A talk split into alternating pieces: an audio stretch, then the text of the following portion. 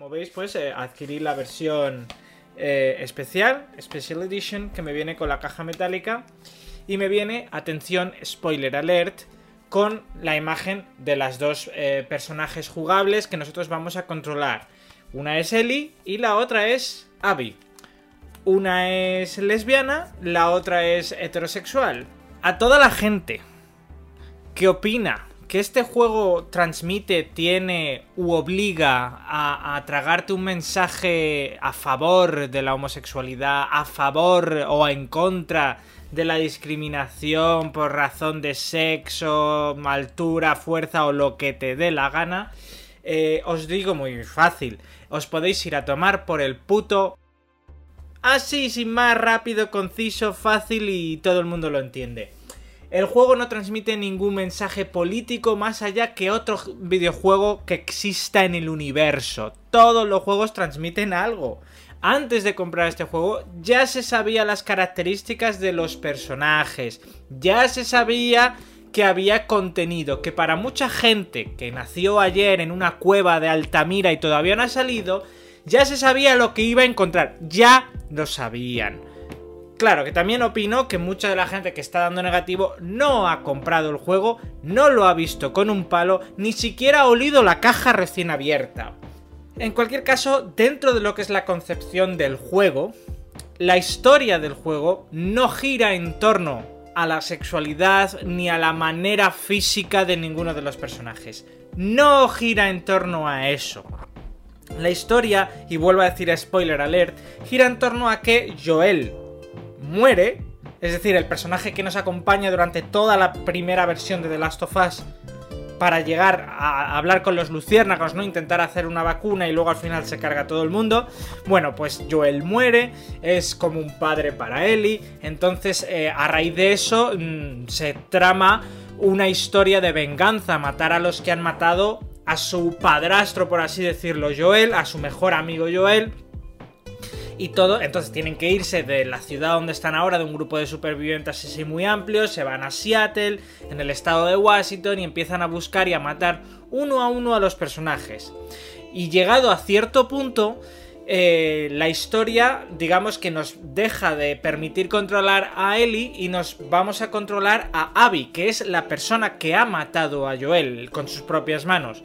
Y nos cuenta un poco su lado de la historia, quién es, por qué ha querido matar a Joel, quiénes son sus amigos, a quién ayuda, para intentar ayudarnos a empatizar, ¿no? Ya no solo con Ellie, que la vemos nerviosa, ¿no? Que es un personaje que ya conocemos y que acompañamos y matamos a los que han matado a su a, Joel, ¿no? Sino que también tenemos que conocer, o el juego nos permite conocer, el otro lado de la historia, ¿no? Esos otros personajes y decir, oye, que a lo mejor ni los buenos son tan buenos, ni los malos son tan malos.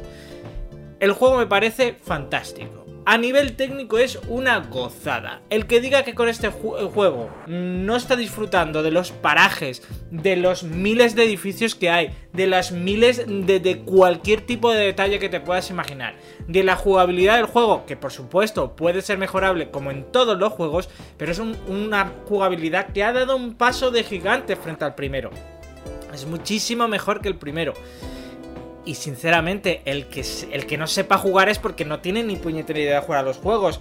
Algunos se quejan de que el menú de armas es una mierda. Perdona, vale que puede ser mejorable, pero hay botones de acceso rápido para sacar armas que yo no he visto a ninguno de los que se quejan en Twitch o en YouTube hacer o utilizar. Si tú das al R1 o al L1, cambias de dos veces, cambias de arma rápidamente. Ni uno lo usa, solo dice, vaya mierda, tengo que dar aquí, tengo que dar aquí. No. Es que no sabes jugar. O el que dice que se pierde dentro del escenario. Claro, te pierdes dentro del escenario como en cualquier otro juego, pero es que es difícil perderse dentro de este porque es un juego scriptado. Si algo se le pudiese achacar negativo al juego, es que es un juego pasillero. Vas por aquí, punto. Tiene muy pocas zonas libres. Pues precisamente parece ser que la gente se pierde dentro de un pasillo. Te pone una flecha apuntando para allá, luminosa, y tú vas al revés. Es impresionante. Es que yo flipo de todas maneras. Pero bueno, en, esa, en cualquier caso, el juego con las notas negativas no se le está indicando por precisamente por la jugabilidad, que yo creo que todo el mundo a nivel técnico lo está poniendo bien. En eso es más o menos un anime. Lo que es, no es un anime, que es como lo odias o no lo odias, es la historia, donde dicen que es una puta mierda. El juego tiene un final que es absolutamente exquisito. A mí me ha parecido increíble. No te lo esperas en ningún momento. Eh, algunos los ha decepcionado. Yo no sé qué esperan. O sea, si este juego ha hecho que sean los mayores críticos de una historia del universo, yo no sé qué películas habrán visto estos desde pequeñito. Porque peores películas, películas, ¿eh? Que este juego, el 79, 90, de entre 79 y 90%. Dependiendo de gustos. Peores argumentos en películas que se ha tragado todo el mundo a lo largo de la vida. Es, que es imposible. No será un juego de 10, vale. Yo no digo que sea un juego de 10. Pero no es un juego de 4,3 como le quieren dar en Metacritic. Y ha ido subiendo porque han quitado un montón de ceros de, de cuentas falsas que simplemente habían puntuado este juego y ya está. Y todavía quedan un montón. Pero un juego, un juego de 4,3 no es. O de 3,4 como ha estado durante varios días. Pero vamos, ni lejos. Pero es que ni siquiera lejos del aprobado. Está cerca, está cerca del sobresaliente. No digo un 10. Pero entre el 8,5 y 9,5 sí que está. Yo considero que sí que está. La historia es fantástica. Lo que pasa es que si lo juegas, si tú ya coges un juego con la predisposición de que, de las habladurías, ¿no? De que es una mierda, de que ha muerto no sé quién, ya vas con mala gana, vas, vas frustrado. Ya empiezas a jugar frustrado y juegas frustrado todo el juego. A mí me ha pasado. Me pasó con Death Stranding, que afortunadamente empecé a escuchar todo negativo, todo negativo, todo negativo. Cogí el juego y dije, me he gastado el dinero en esto. Y la primera hora estuve a punto de dejar de jugar. Sin embargo, luego dije, mira, ya me he gastado el dinero, voy a jugar. Me encantó el Death Stranding. Me encantó el Death Stranding. Le di una oportunidad. La gente con esto está cebando de una forma que es que no tiene sentido. Pero ya no es que diga, bueno, es un juego, ¿qué más da? Es que si, si los jugadores se ceban con una hiperproducción como esta, ¿qué nos van a hacer mañana? ¿Juegos de plataformas? ¿Multijugador para todo el mundo? Claro, así no, así no hay quejas. Lo único que están haciendo es apuñalar en el ojo, en el cerebro, a la industria del videojuego. Y de los triple A de los juegos importantes, de los juegos de calidad. ¿Qué nos va a quedar si nos quitan esto? Gracias a estos comentarios de gente... Porque no tiene otro nombre. Nos van a quedar jueguitos de plataforma y ya está. Fortnite, Fortnite para todo el mundo. Es lo único que va a quedar. Es que se parecéis, no sé, algunos, ¿eh? No todos.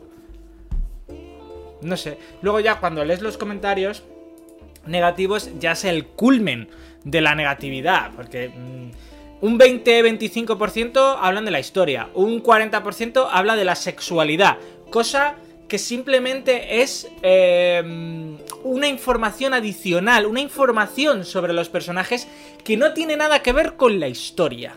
Nada que ver con la historia. No influye para nada en la historia. Es un simple hecho más de los personajes. Se menciona Ellie es lesbiana y ya está. ¡Ah! ¿Por qué tienen que hacer lesbiana? Me están obligando a que me lo trague.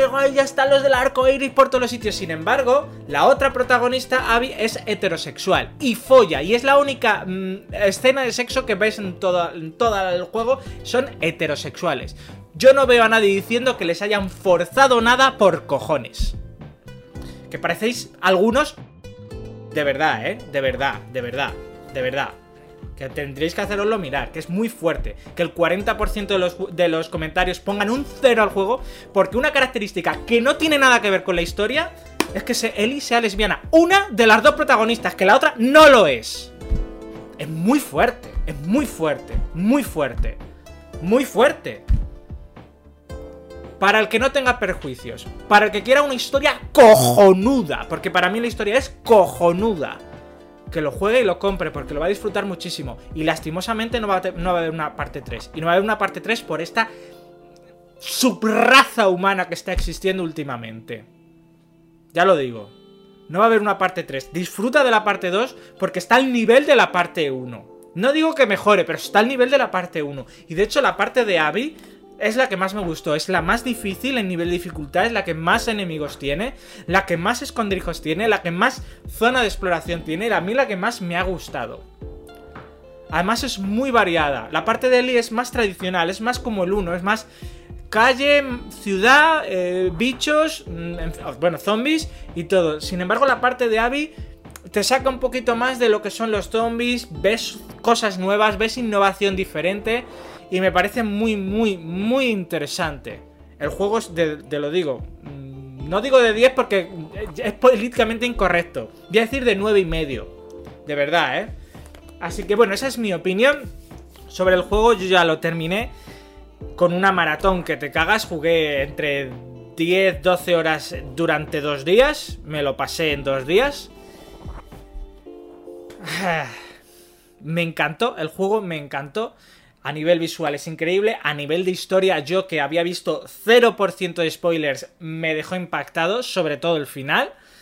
Eh, y como historia, y como final, y como todo, me transmitió muchísimo y me encantó. Pero bueno, aquí que cada uno haga lo que le dé la gana. Esto es todo, nos vemos en el próximo vídeo.